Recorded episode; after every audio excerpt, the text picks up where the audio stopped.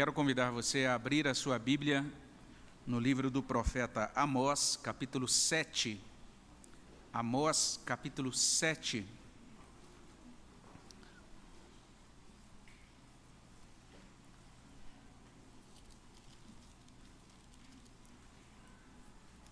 Nós vamos fazer essa leitura em Amós 7, a partir do versículo 1 até o versículo 6. Amós 7, de 1 até 6. Convido você também que está acompanhando de casa para que você abra sua Bíblia nesta passagem. É o texto para a nossa meditação nesta noite, livro do profeta Amós, capítulo 7, de 1 a 6. O texto está projetado e, e eu quero convidar então você que está aqui para que leiamos juntos essa passagem da palavra de Deus. Amós 7, de 1 até 6. Vamos ler juntos? Isto me fez ver o Senhor Deus. Eis que ele formava gafanhotos ao surgir o rebento da erva serôdia, e era a erva serôdia depois de findas as ceifas do rei. Tendo eles comido de todo a erva da terra, disse eu: Senhor Deus, perdoa, rogo-te. Como subsistirá Jacó, pois ele é pequeno? Então o Senhor se arrependeu disso. Não acontecerá, disse o Senhor. Isto me mostrou o Senhor Deus. Eis que o Senhor Deus chamou o fogo para exercer a sua justiça. Este consumiu o grande abismo e devorava a herança do Senhor. Então disse eu: Senhor Deus, cessa agora. Como subsistirá Jacó, pois ele é pequeno? E o Senhor se arrependeu disso. Também não acontecerá, disse o Senhor Deus. Abençoa, Senhor Deus, nossos corações enquanto estivermos olhando para a tua palavra, que ela alcance as nossas almas, ó Deus, e produza aquele bom fruto de salvação, consolação, de transformação também da nossa vida, de santificação. Que o Senhor, ó Deus, possa conter o avanço do inimigo e possa vencer o inimigo por meio da tua palavra. E que, ó Deus, os nossos corações sejam confirmados no desfrute de uma relação viva contigo por meio desta palavra de hoje. É o que pedimos no nome de Jesus. Amém, Senhor Deus. Quando as coisas estão realmente complicadas e aparentemente sem solução, será que vale a pena orar? Não apenas Amós se mostra aqui como mensageiro, ele é revelado aqui como um profeta fiel, mas nesse ponto do seu livro ele se mostra como um intercessor, um homem de oração. É bem interessante a gente verificar esse retrato de Amós pintado no capítulo 7. No momento anterior, na sessão anterior desse livro, a gente pode identificar Amós como o profeta do choro, o profeta chorão, o profeta da lamentação. Foi aquele grande anúncio dos chamados ais, e ele está proferindo aquelas palavras anteriores com lágrimas nos olhos, é, ele está lamentando por tudo que está acontecendo em Israel na sua época. Ele pregou para a nação de Israel no oitavo século, uma nação que estava, de certa maneira, vivendo um período de grande conforto, de grande prosperidade, de relativa paz, no que diz respeito aos enfrentamentos dos inimigos, mas que estava abandonando o Senhor, apesar de toda a religiosidade, apesar de ser uma nação que cultuava a Deus regularmente em três grandes santuários nacionais, mas ainda assim uma nação que praticava, que amava a injustiça. Então, na sessão anterior, Amós lamentou. E agora, no início desse novo momento do livro, dessa última parte do livro, Amós orou. Então, a gente está diante de um novo, de um novo momento, de uma nova sessão. Essa sessão começa agora no capítulo 7, verso 1, vai até o capítulo 9, versículo 10. A gente pode intitular essa sessão de Visões e Exortações sobre o Fim. E daí você percebe essa tônica, né, essa ênfase na visão. Olha aí, capítulo 7, verso 1. Isso me fez ver o Senhor Deus. E se você olha lá na frente, no verso 4, isto me mostrou o Senhor Deus. Então é isso que a gente vai ter daqui para frente, algumas visões é, que Deus concede a esse profeta da aliança.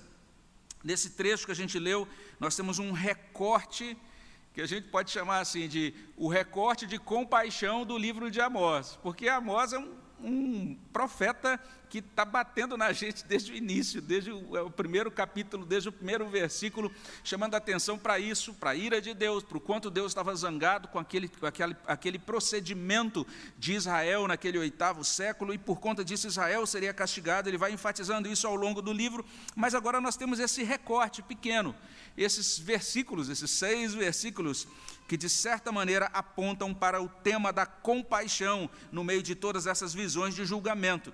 E basicamente a passagem que a gente leu revela duas coisas. São duas visões curtinhas, né? Na primeira delas, a gente tem a compaixão divina nessa chamada visão dos gafanhotos, os versículos 1 até 3 do capítulo 7. E em seguida nós temos a compaixão divina na visão do fogo, versos 4 até 6, nesse capítulo 7. Então é assim que começa o capítulo 7 do livro de Amós, com essa demonstração da compaixão divina na visão dos gafanhotos. E aqui vale notar que Amós 7, é, de 1 a 6, contém então esse par de visões. Em ambas as visões, Deus se mostra zangado, indignado com a nação, e Deus decide se revelar. Porque Deus simplesmente podia é, irar-se, e a partir daí assumir a seguinte posição: estou irado, vou derramar meu castigo. E ponto final. Ele seria absolutamente justo se ele fizesse isso, ele continuaria sendo digno de louvor, de adoração, se ele fizesse dessa maneira, mas não, ele decide revelar-se por meio do seu profeta, concedendo essas visões. Isso é digno da nossa atenção. Isso, de certa maneira, é uma, um desdobramento do que consta no mesmo livro de Amós lá atrás, capítulo 3, versículo 7, onde a gente lê: Certamente o Senhor Deus não fará coisa alguma sem primeiro revelar o seu segredo aos seus servos, os profetas. Deus é um bom gestor da sua criação, Ele é um Deus que também gerencia, que reina sobre a criação com amor, com compaixão, com atenção às suas criaturas. Imagine você entrando numa estrada e de repente você está ali dirigindo por aquela estrada e cai simplesmente numa vala, num grande buraco ou num abismo. E você, no percurso anterior, não tinha nenhuma placa avisando: cuidado, estrada perigosa, ou cuidado, estrada em obras. Não, é, não tinha nada. Isso sinalizaria, isso indicaria que o gestor daquela estrada é um mau gestor, que não se preocupa com aqueles que a utilizam. Deus é todo cuidadoso conosco, Ele tem todo cuidado com a sua criação. Então Ele avisa, Ele sinaliza, Ele chama os seus profetas e diz: Eu quero dizer para vocês o que eu vou fazer. E a partir daí ele está colocando as placas diante de nós, dizendo: é isso que vai acontecer à direita, é isso que vai acontecer à esquerda, porque esta criação, esse universo, tem um Criador cuidadoso, um Criador que se preocupa, que atina para a sua criação. E nesses termos, então, ele se revela, ele decide se revelar nessas visões todas a partir desta sessão. E o intento da revelação aparece já no verso 1: Isto me fez ver o Senhor Deus. E daí a primeira coisa que temos diante de nós é um oráculo acerca de uma praga de gafanhotos, ainda aí no verso 1. É interessante que, quando olhamos para Amós e Joel, vamos encontrar alguma semelhança entre eles. Tem até uma disputa aí se eles eram, é, viveram na mesma época. Alguns dizem que sim, outros dizem que não. É bem interessante essa discussão. Mas é interessante que na profecia de Joel também nós lemos sobre gafanhotos acabando com os alimentos da nação. Você pode conferir isso em Joel capítulo 1, versículo 4. Mas agora nesse anúncio de Amós, a situação não é menos preocupante. Porque no anúncio de Amós, veja só, o próprio Deus forma os gafanhotos devoradores. Eis que ele formava gafanhotos. É o que diz Amós 7, verso 1 o profeta olha e Deus está formando os gafanhotos. E esses gafanhotos foram enviados num tempo muito específico, diz assim: ao surgir o rebento da erva serôdia, e era a erva serôdia depois de findas as ceifas do rei. E o que, que significa isso? Tempo de erva serôdia, né? O que, que significa isso? A gente ouve também, a gente lê na Escritura também sobre chuva serôdia. O que, que, o que, que significa essa expressão? E um servo de Deus nos ajuda a entender que o profeta está mencionando uma ocorrência na época em que estava brotando a relva da primavera. Então, essa é a chamada erva serôdia. E esse era o nome dado então à segunda colheita. Então, esse era o costume. Você chegava nessa época da colheita, então era realizada a colheita em duas partes. Como os tempos não mudam muito, né? A primeira parte era a colheita do rei. Então, colhia a primeira parte e aquilo ia para o rei. E aí a segunda parte era para o povo. Então, terminava de suprir o rei, ok. Então, agora vamos suprir o povo. Era assim que funcionava. O mundo parece que não mudou muito, né, de lá para cá. Mas a ideia, a, a, a prática era essa.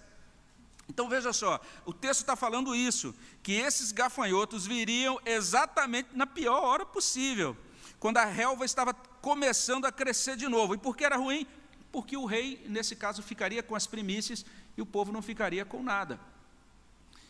Esta é a primeira visão do profeta Amós.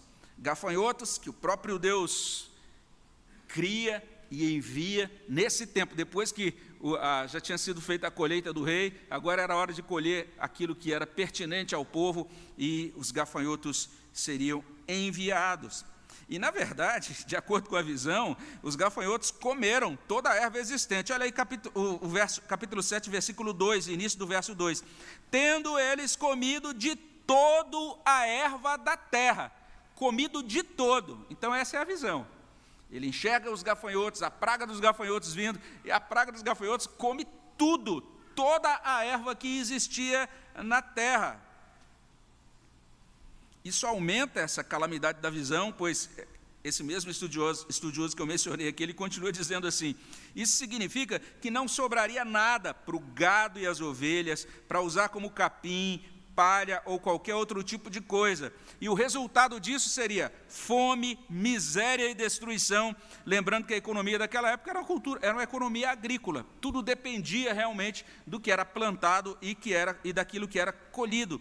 Então Amós está sendo apresentado nessa visão a uma praga devastadora. Eis a visão, uma visão calamitosa. Eis a situação gravíssima. É a visão que Deus concede a Amós. Deus revela a sua palavra ao seu profeta. E Deus diz ao seu mensageiro: farei isso. Como o profeta de Deus reage a essa revelação de Deus? Amós 7,2 informa o seguinte: o profeta orou. Olha aí o verso 2: Disse eu, Senhor Deus, perdoa, rogo-te, como subsistirá Jacó pois ele é pequeno. Que impressionante. Amós respondeu à visão com oração. Amós intercedeu. Amós clamou em favor da nação prestes a ser devorada pelos gafanhotos. Que privilégio é esse? O privilégio da oração. Que graça preciosa é esta do acesso ao trono de Deus para orar, para pedir, para chorar, para clamar. Então, esse profeta antes chora, agora esse profeta ora. E olha que interessante, esse privilégio de orar não em nosso favor, não em nosso próprio benefício, foi o que Amós fez. A gente precisa sempre lembrar disso. Amós era um profeta de Judá, do reino do sul. Amós tinha os negócios dele em Judá. Ele podia simplesmente anunciar a destruição do reino do norte e voltar para casa, para sua rotina. Ele não, ter, não seria abalado, porque ah, esse levante, essa empreitada da Assíria, tomando Israel e destruindo Israel, é algo realmente que, é, de certa maneira, destrói o reino do norte, mas o reino do, de Judá ainda continua existindo, pelo menos por mais um século e meio ou dois séculos.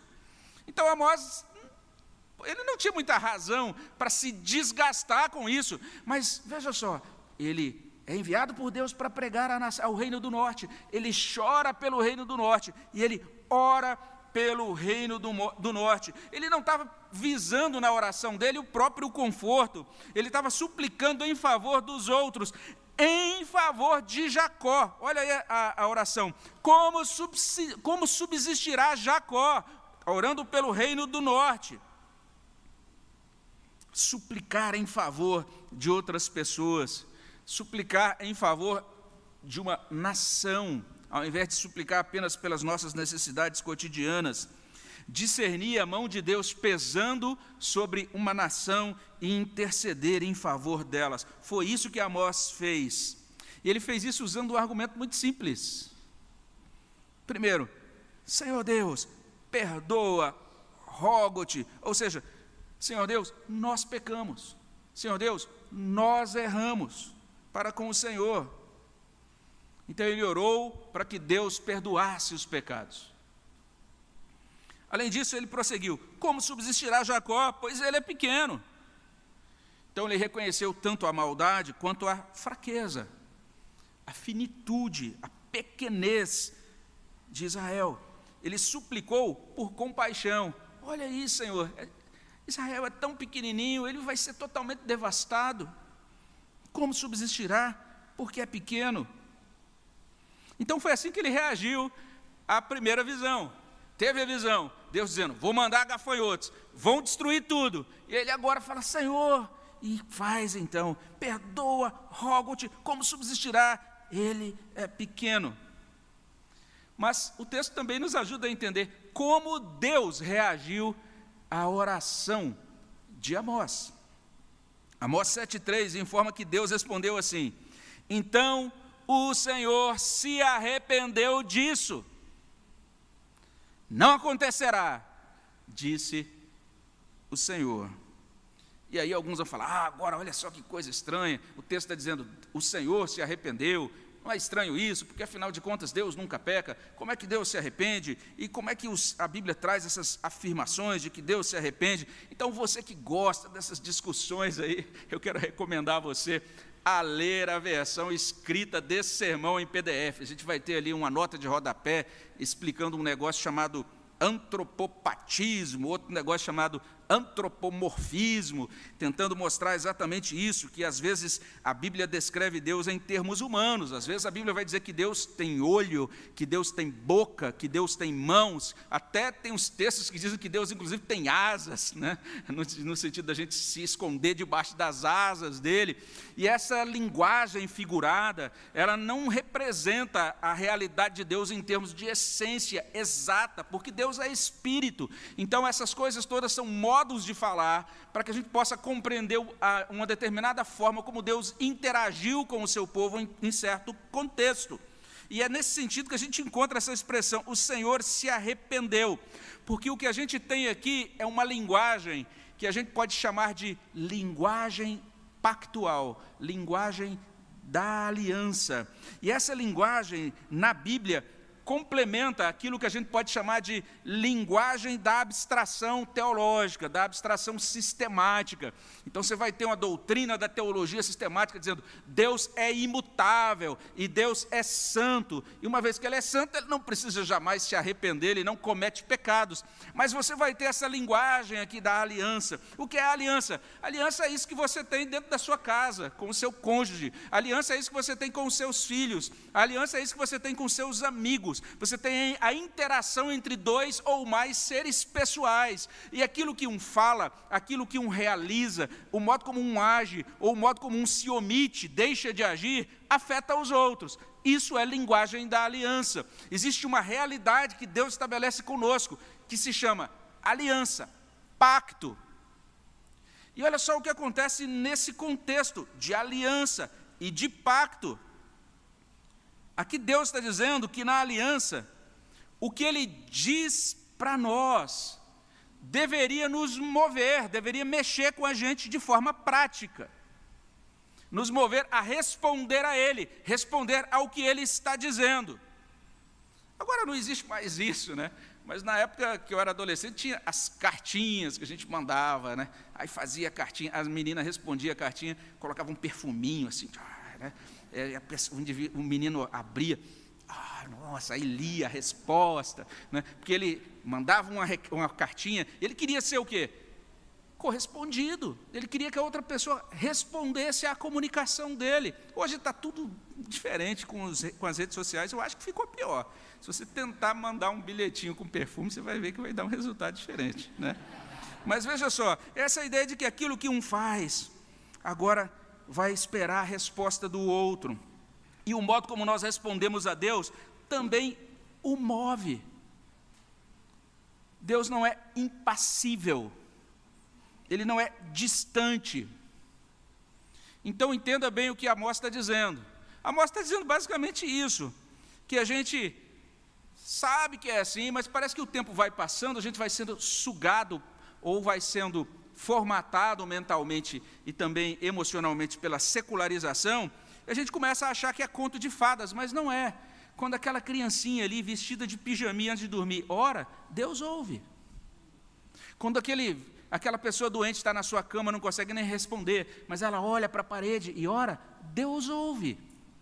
Quando Deus nos revela algo em Sua palavra e nós respondemos com oração, Deus ouve. E pode acontecer isso que a gente está vendo aqui. O texto não está trazendo uma, apenas uma, uma, uma é, revelação de algo que deve ser entendido como fábula, nada disso. Ele está falando de algo que aconteceu. Esse profeta recebeu essa visão. Na visão, Deus está dizendo: vou destruir tudo com gafanhotos. Ele clama por misericórdia. Então, Deus pode não aplicar a sentença de juízo que ele proferiu antes, em resposta a uma oração ele pode decidir mudar o seu trato pactual em determinado ponto em razão da nossa resposta a ele. É isso que torna possível uma coisa chamada conversão. Porque o que é conversão? Deus diz ao pecador: a alma que pecar morrerá. E o pecador diz: Senhor, tem misericórdia. E Deus diz: Ok, não vou aplicar isso para você, agora você é meu. Ele ouve o clamor e ele interage na aliança ou pactualmente com o ser humano. Então, você pode olhar para esse texto, isso deveria nos motivar a orar e a compreender o valor, o benefício desfrutado na oração de intercessão. Então, você pode orar, por exemplo, por seus familiares, e pode dizer: Deus, perdoa meus familiares, rogo-te, como eles subsistirão? Eles são pequenos. E a partir de Deus, desse ponto, Deus pode soberana e misericordiosamente responder: Não vou aplicar sentença sobre eles. Terei compaixão, não acontecerá. Foi o que aconteceu aqui, nessa ocasião. Entenda, isso não contraria a doutrina da soberania de Deus. Porque no fim das contas, como Paulo explica lá em Romanos 9, 14 até 18, tudo sempre dependerá dele decidir ter misericórdia. Ele vai ouvir sua oração e ele vai dizer: Ok, eu decido ter misericórdia. Ele é soberano sobre a sua misericórdia. Então existe uma sentença sobre o pecador, mas se este clama a Deus por misericórdia e Deus atendeu o pedido, então o pecador será salvo. Você já ouviu esse tipo de coisa? Deus não ouve os pecadores. Isso é verdade em parte, porque se ele nunca ouvisse os pecadores, não haveria nenhuma conversão no mundo. Porque a conversão é o pecador se dirigindo a Deus, dizendo: Senhor, perdoa o meu pecado, converte o meu coração, eu acolho Cristo na minha vida como Senhor e Salvador. E Deus ouve aquele pecador, e a partir daquele momento salva aquele pecador. Então Deus é assim. Vale a pena buscá-lo, vale a pena invocá-lo, vale a pena é, buscar a presença de Deus em oração. Mas entenda, quando Deus ouve o pecador, isso significa que ele ouviu e atendeu a oração do pecador conforme a sua vontade, que é boa, agradável e perfeita. É isso que está constando, que, que aparece aqui nesse início de Amós 7. Compaixão divina na visão dos gafanhotos. Além disso, Amós também relata a compaixão divina na visão do fogo. E nessa segunda visão, a indignação de Deus aparece como fogo aqui no verso 4. Isto me mostrou o Senhor Deus. Eis que o Senhor Deus chamou o fogo. Na primeira visão, o próprio Deus fez os gafanhotos. Aqui ele chamou o fogo e o texto diz: para quê? Para exercer a sua justiça. E este consumiu o grande abismo e devorava a herança do Senhor. Típico de visão profética. Fogo exercendo justiça. Também uma visão muito comum do profeta Joel. Você pode conferir isso depois em Joel capítulo 1, 19 e 20. Ah, o povo, na época de Joel, não apenas lidou com os gafanhotos, mas lidou também com o fogo. Na visão de Amós, o fogo consome até o grande abismo, literalmente, consome o mar. E consome a herança do Senhor, ou seja, a terra prometida. A terra que Deus prometeu aos judeus é chamada de herança do Senhor nas Escrituras. Daí a paráfrase e a mensagem: O Eterno mostrou-me outra visão. Ó, oh, o Eterno, o meu Senhor estava chamando um fogo terrível. Ele queimou o oceano e depois queimou a terra prometida. Diante desse quadro, como é que o profeta respondeu? Então ele podia dizer: agora acabou tudo, o oceano queimou. A gente até brinca às vezes, né? eu quero que o mar pegue fogo para comer peixe frito, coisas assim, né? Mas imagine essa visão: o, oceano sendo consumido pelo fogo de Deus, a terra prometida sendo consumida diante de Deus. É algo que muita gente vai dizer: ah, não, agora era só baixar a cabeça e dizer: agora vai, vai acabar tudo. Mas mais uma vez o que ele fez? Ele intercedeu. A intercessão foi muito semelhante àquela que a gente viu antes, mas tem um detalhe bem interessante que diferencia quando ele diz assim: Senhor Deus, cessa agora. Olha só a, o modo como esse profeta se dirige a Deus. A Bíblia fala lá no livro de Hebreus para a gente se aproximar de Deus né, e entender que agora, por conta do que Cristo re realizou, por por conta de quem Cristo é e do que Ele fez por nós, nós podemos nos apresentar diante de Deus agora com essa liberdade. Nós podemos agora nos apresentar diante de Deus dessa maneira muito semelhante à de Amós. Ele diz: cessa agora. E aí ele prossegue, repetindo: Como subsistirá Jacó? Pois ele é pequeno. E a resposta divina também semelha à da visão anterior, ou seja, aqui no verso 6: O Senhor se arrependeu disso, ou seja, Deus decidiu não proceder mais daquela maneira, não andar mais na direção da aplicação do seu juízo, e Deus diz: também não acontecerá. Em outras palavras, Deus ouviu a oração do profeta, Deus decidiu se compadecer. É por isso que a gente diz que nesses versos, a partir de 4 até 6, esse profeta Amós está registrando a compaixão divina nessa visão de fogo. E a partir daqui a gente pode fazer já as considerações finais. Né? Primeiro, repassando isso que a gente é, tem diante de nós nesse texto, ou seja, são duas visões. Na primeira delas é revelada essa compaixão divina, naquela cessação da praga dos gafanhotos. Na segunda, ela, essa revelação da mesma compaixão na visão do fogo. Como eu disse antes, Ambas as visões mostram Deus indignado. O que essas visões estão comunicando para a gente, estão trazendo de maneira muito prática, é o seguinte: quem nós somos e o modo como nós cremos e nos comportamos importa para Deus. Por que ele está indignado? Por causa do povo. O povo estava crendo em algumas coisas, o povo estava se comportando de determinada maneira, e aquilo provocou a indignação, a ira de Deus. Preste atenção nisso, para você não ficar com a doutrina errada aí na cabeça. Isso não significa que Deus dependa de nós, não é isso. Que Deus fique lá no céu, roendo as unhas, ah, e agora, o que, o que eles vão fazer? Não é isso. Deus não depende de nós em nenhum momento, Ele é absolutamente livre, autoexistente. Mas isso significa simplesmente o seguinte: que Deus graciosamente decidiu se importar conosco, Ele, ele decidiu nos amar, ele, ele decidiu criar a raça humana e decidiu se comprometer com essa raça humana em alianças ou por meio de alianças. Isso tudo nos ajuda, tudo está apontando para a natureza pessoal e moral de Deus. Então Deus não é uma energia cósmica impessoal, ele é um ser pessoal e é um ser moral. Significa não apenas que ele nos chama por nome, mas ele também diz assim: Ei, Misael, o que, você está fazendo? Ele conhece a cada um de nós e ele se importa com quem nós somos e como nós estamos andando nesse mundo. Esse é um Deus que se alegra conosco, esse é um Deus que se entristece conosco. E esse é um Deus que se enraivece conosco. Olha que interessante os profetas trazendo isso para a gente. É o modo dos profetas dizerem: Deus é um ser pessoal, real, de verdade. Ele não é fábula. Você precisa entender isso. Você, todos os dias, todas as semanas, você vai encontrar pessoas de verdade no seu círculo de relacionamentos. Não adianta você evitar essas pessoas. Ah, essa pessoa do meu trabalho, vou fingir que ela não existe. Isso é um, uma postura bastante infantil. Você vai ter que entender que você vai interagir com as pessoas de verdade que existem na sua vida. Nós vamos ter de interagir, nós temos que interagir com um Deus de verdade que existe na nossa vida. É isso que a Amós está trazendo para a gente. Não dá para andar por um corredor e falar, Deus está ali, vou virar as costas, vou fingir, vou dar a volta, vou na outra direção, como se ele não existisse. Não, não dá para fazer isso com Deus.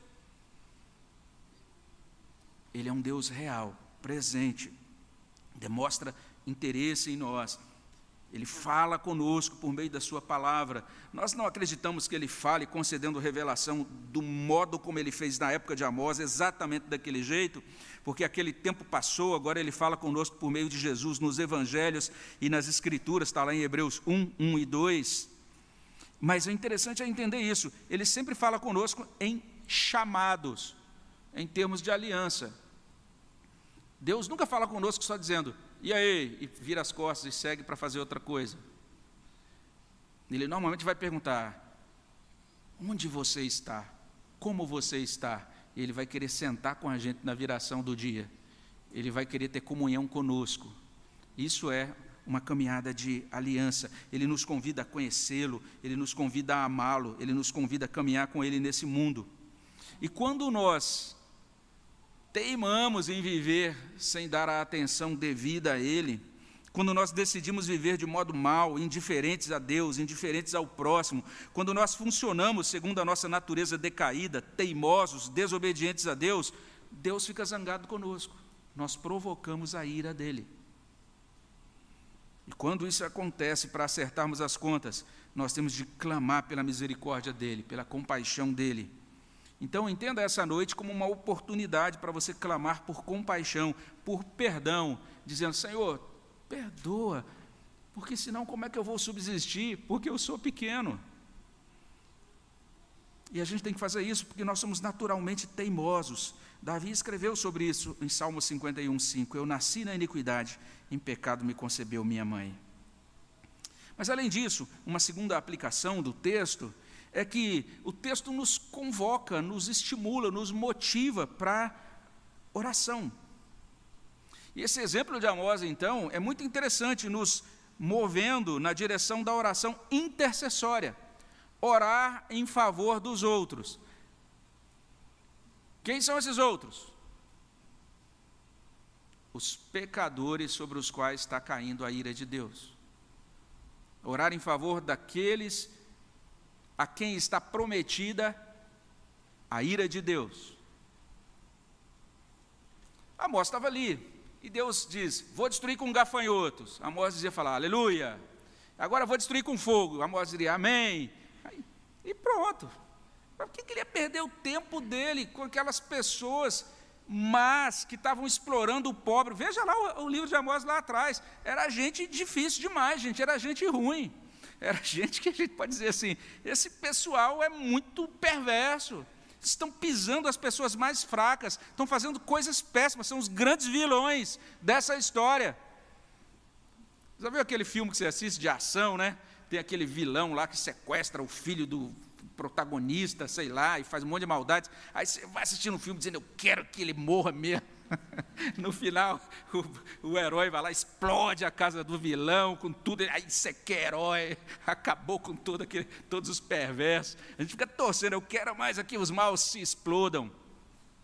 Aí a gente chega diante desse livro chamado Bíblia Sagrada, e a Bíblia Sagrada está dizendo que a nossa postura deve ser: eu quero mais aqui os maus sejam alcançados pela compaixão de Deus.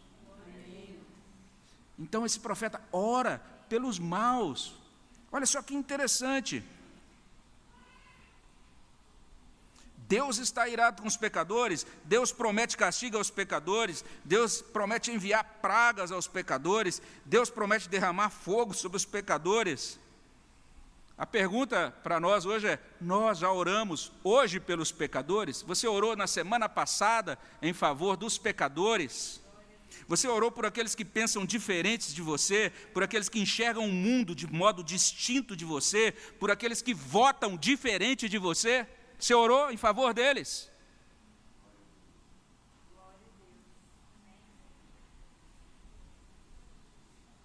Nós temos que orar como Amós orou, pedindo que Deus perdoe, que Deus cesse sua ira, porque senão elas não subsistirão.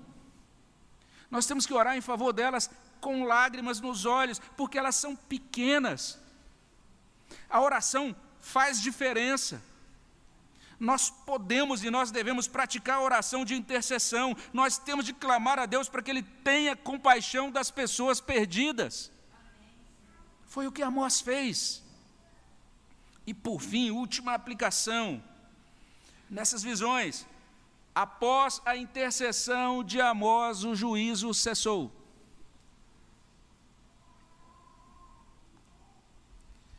Isso nos ajuda a entender que Amós, esse profeta do oitavo século, apontou diretamente para Jesus Cristo.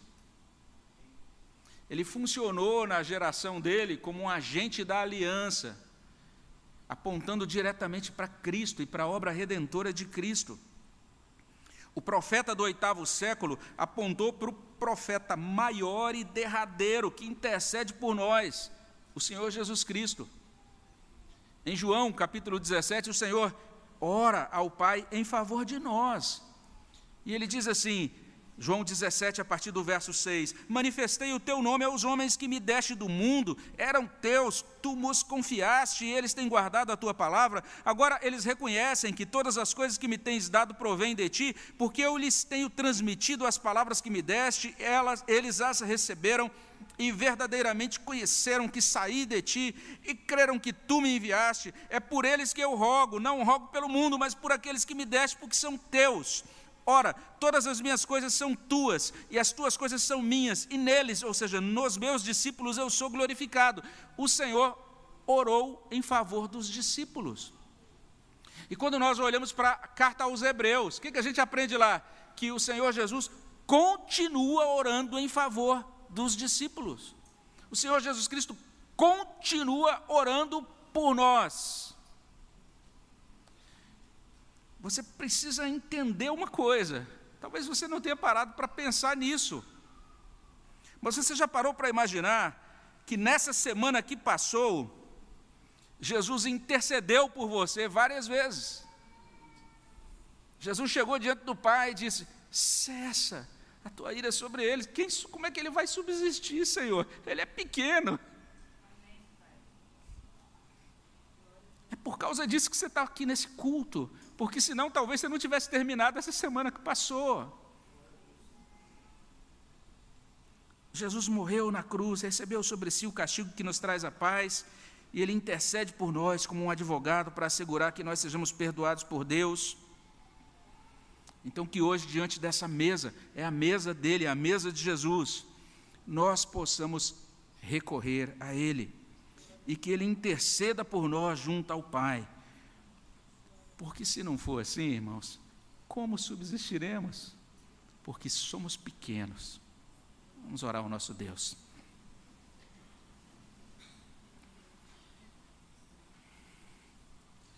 Senhor Deus, muito obrigado pela tua compaixão que nos alcança através de Cristo.